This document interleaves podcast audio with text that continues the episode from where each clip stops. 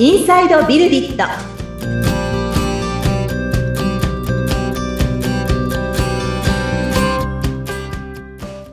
こんにちは。株式会社ビルディットの富田です。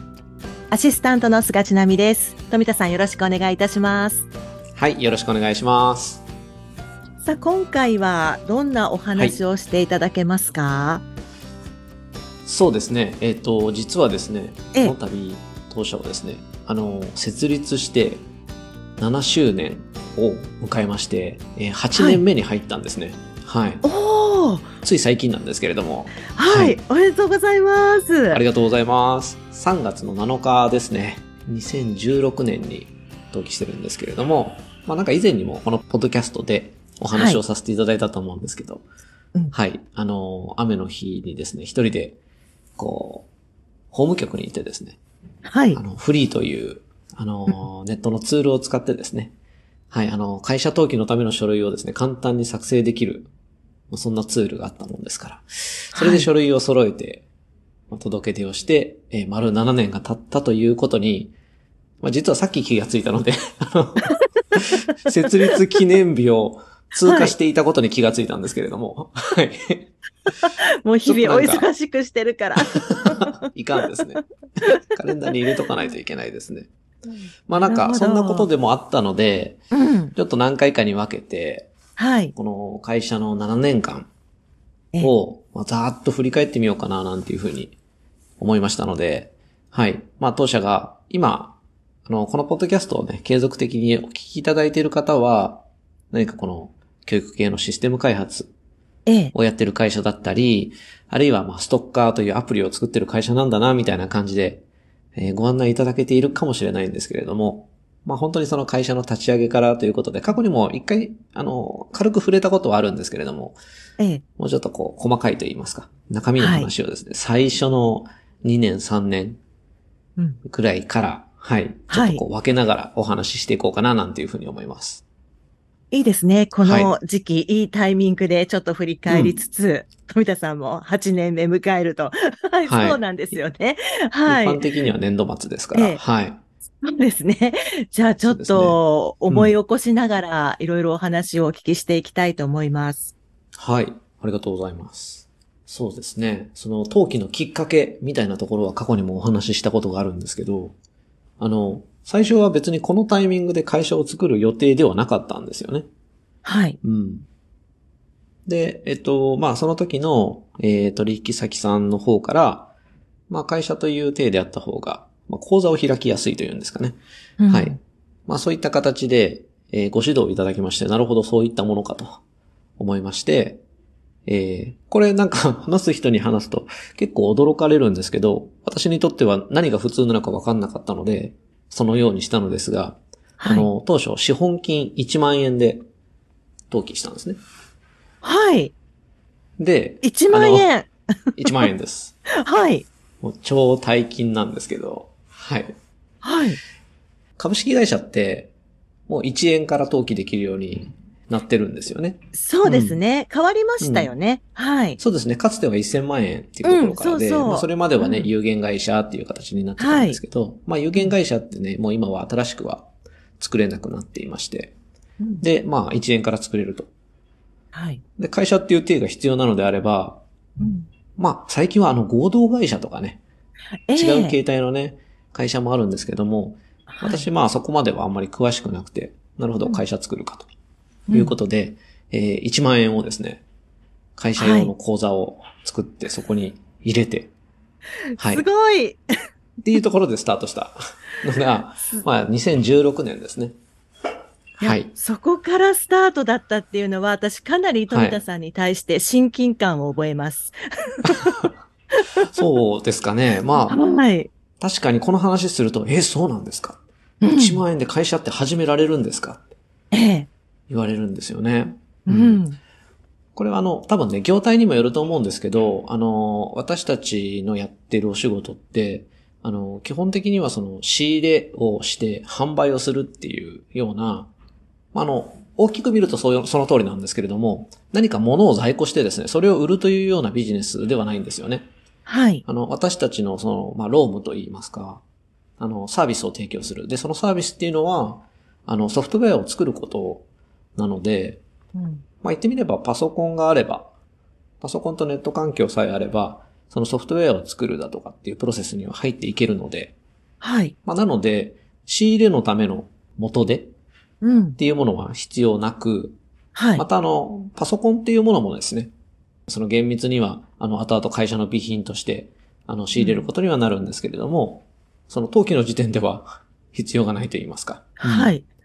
まあそういった形になりますので、まあパソコンがあって、そのお客様の、えーソフトウェアを作るというサービス、あるいはエンジニアリングサービス必要とされている方に、まあ、あの、私の方からですね、何かサービスを提供させていただくということさえできれば、始められるということで、はい。なので1万円で会社作りましたっていうところからのスタートでした。そうだったんですね。はい。で、まあ最初はですね、その、最初の取引先さんとの、えー、開発のお仕事ですね。はい。とある、えー研究機関さんなんだだったんですけれども、その研究機関さんの方で、えー作っていると言いますか、こう、貯めているデータですね。うん。それを有効活用するための、まあ、所内で、研究所内で有効活用するための仕組み作りということで、えーはいウェブアプリケーションですね。うん。研究員の方々が使えるようなアプリケーションを作るというのをちょっと手伝っていただきたいと。はい。うん。その道の、まあ、やっぱ専門家ではあるので、うんあのーそのデータを扱うことについてはもちろんプロフェッショナルなんですけど、そのアプリケーションにして、その研究員の方が使えるようにするっていうところに関しては、まあ専門会の方々だったので、ええまあその方々向けにソフトウェアを作るということをですね、3ヶ月ぐらいでしたかね。はい。はい。そんな関わりの中でこしらえていくっていうことをやっておりました。うんはい。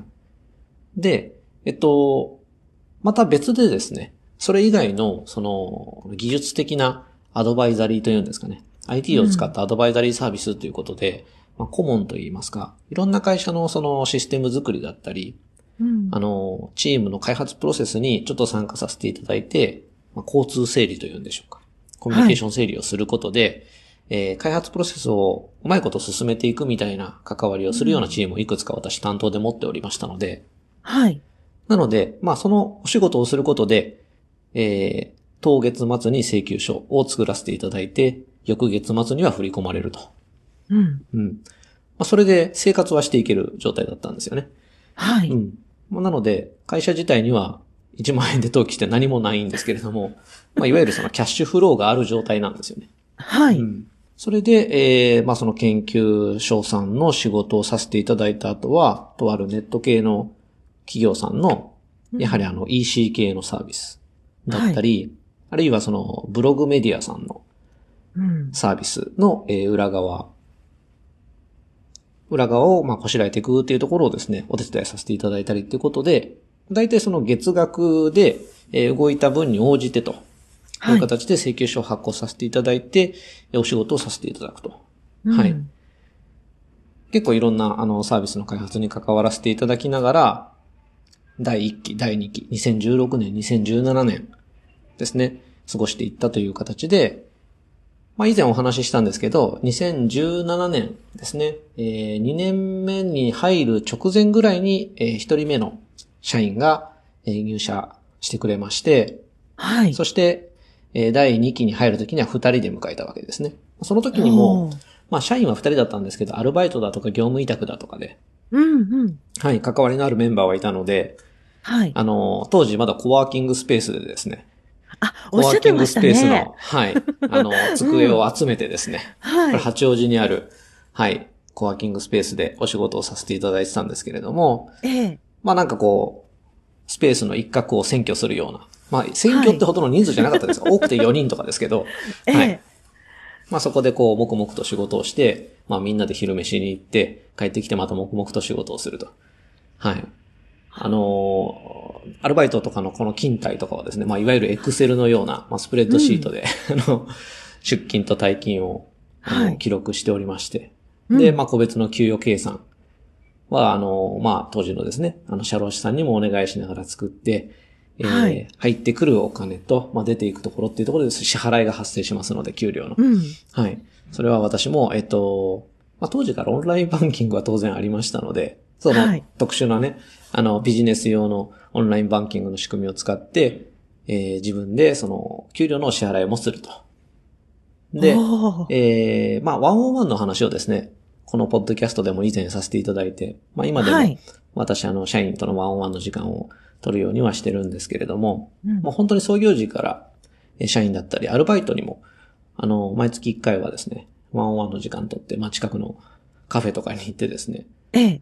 あの、その仕事の、なんていうんですかね、こう、内容に対するこの感想だったり、今後考えているキャリアだったりみたいなことの相談に乗りながら、はい。はい。あ、じゃあこういうことにチャレンジできるといいのかな、みたいなことを私自身ですね。まあその、うんえー彼、彼女らのですね、次のステップに向けて私ができることって何なんだろうな、みたいなことは常から考えてたというような感じですね。まあそんな感じで、えー一人二人と、社員が増えていったのが、えー第1期、第2期、第3期という感じで、はい。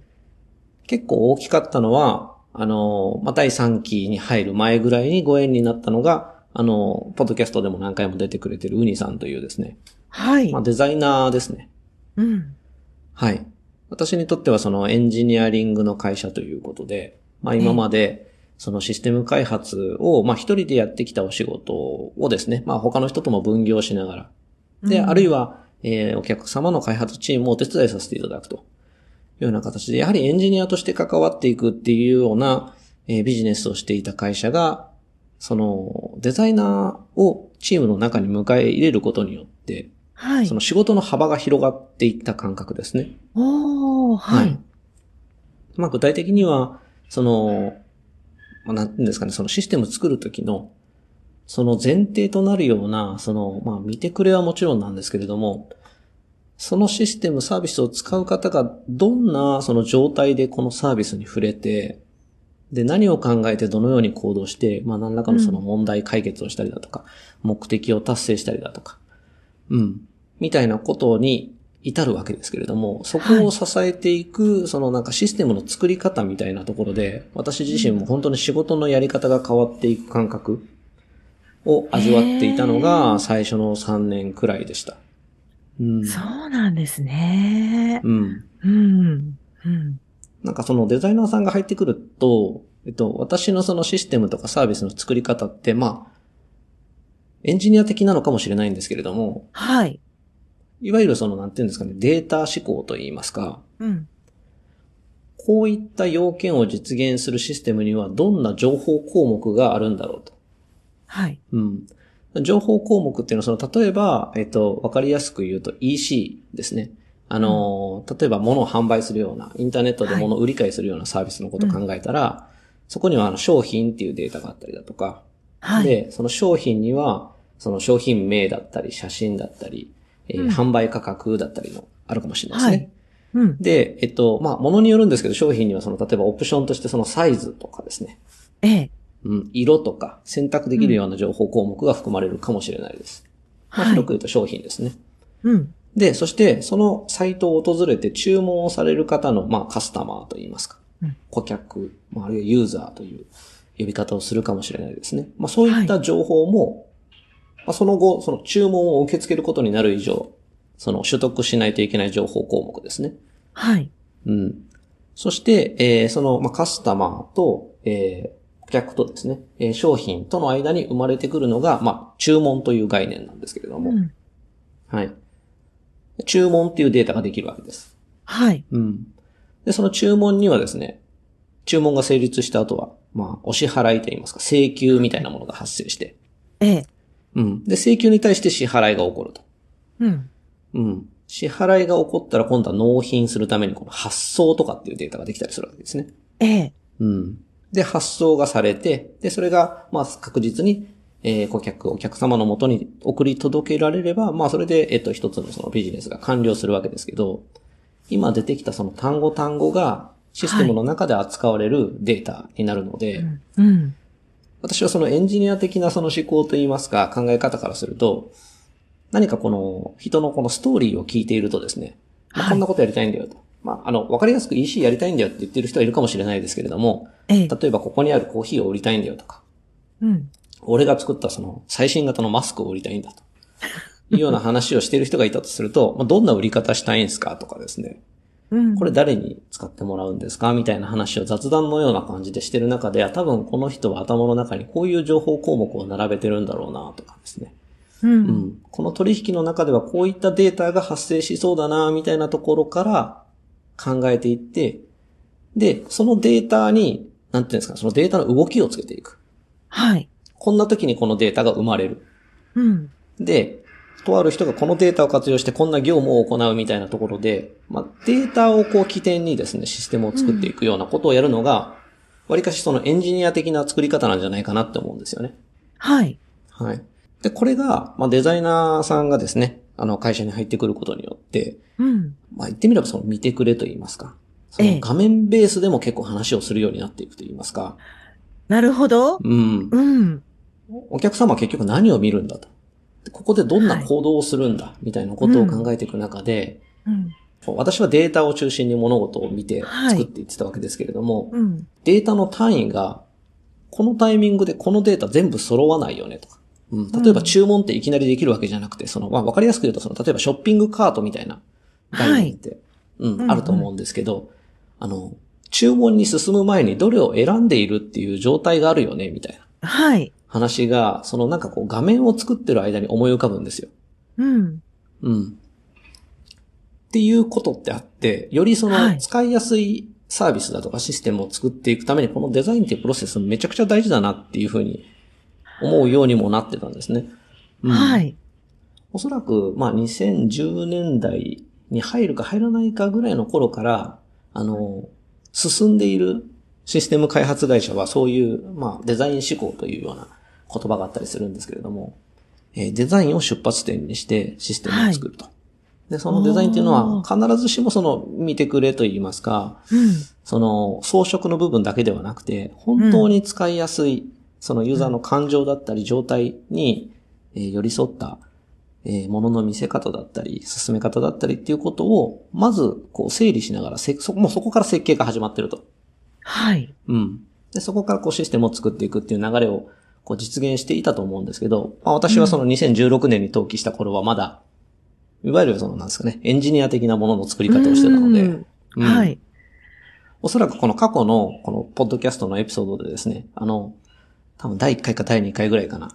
あの、ウニさんにはい。登場していただいてると思うんですけど、うん。まあなんか、エンジニアらしい考え方をする人だなって思ったって私のことコメントしてたような気がするんですけど、はい。うん。まあそこなんですよ。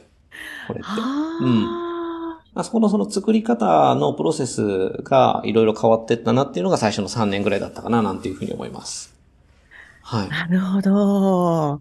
へえ。んなんかこう、いろんな人とまた関わることによって、富田さん自身も、すごくいろいろ吸収されて変わっていったっていうことなんですね。そうですね。うんはい。あの、やっぱ職種の違いがあるはい方と一緒に仕事をするっていうんですかね。うん。ううん。あの、なのでお客様も、創業当初とかは、私と直接話をする人って、やっぱりエンジニアだったり、エンジニア出身の、まあ、プロダクトオーナーといいますか、事業責任者だったり、う。うんん。まあ、そのエンジニアリーダー、ディレクター、CTO だ。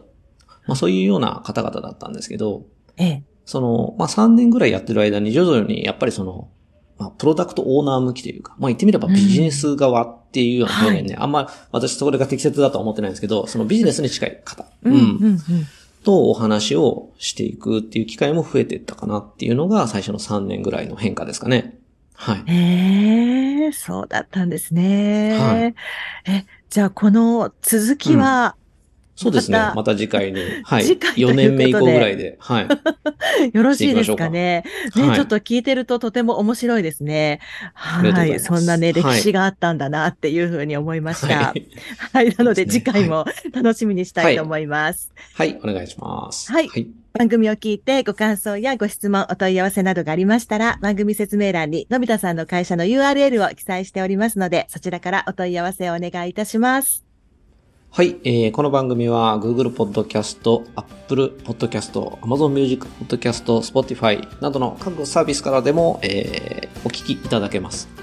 で、え番組聞いて気に入っていただけた方、ぜひ、購読とかフォローですね、設定いただけますと、毎週、え最新のエピソードが届くようになりますので、えぜひ継続してお聞きいただければと思います。毎週木曜日の配信です。